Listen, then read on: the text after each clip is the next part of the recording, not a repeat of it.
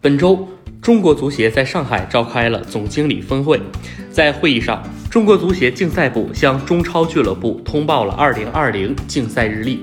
按照当时足协做出的赛程预案，中超联赛将在6月27号开始，分成 A、B 两组进行十四轮常规赛，然后再分成夺冠组与保级组进行六场淘汰赛。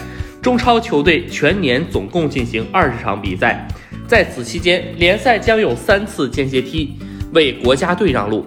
如果这个赛程能够得到批准，整个赛季的二十场比赛只有一周进行双赛。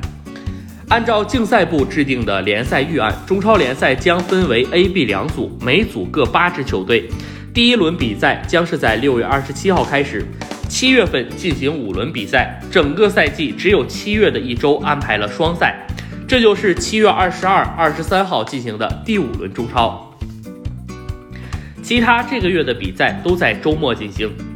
进入八月后，中超同样只有五场比赛，但由于是八月一号刚好是周末，因此这一个月的五场比赛都在周末进行。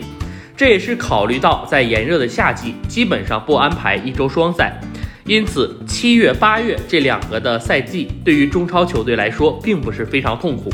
与以往的赛季相比，并没有因为开赛推迟而在夏季增加太多的双赛。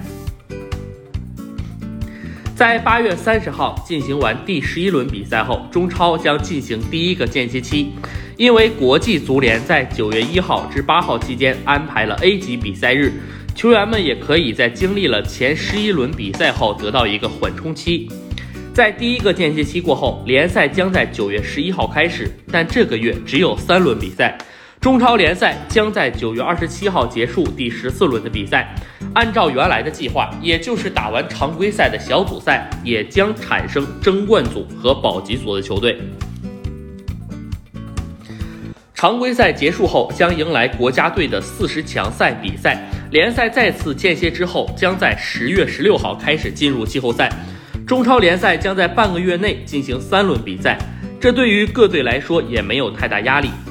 进入十一月后，中超联赛又要为四十强赛让路。在国家队的最后两场比赛结束后，足协为最后三轮比赛做出了两个安排。如果没有中超球队进入亚冠决赛，联赛则在十一月二十一号开始第十八轮比赛，十二月五号结束第二十轮的比赛。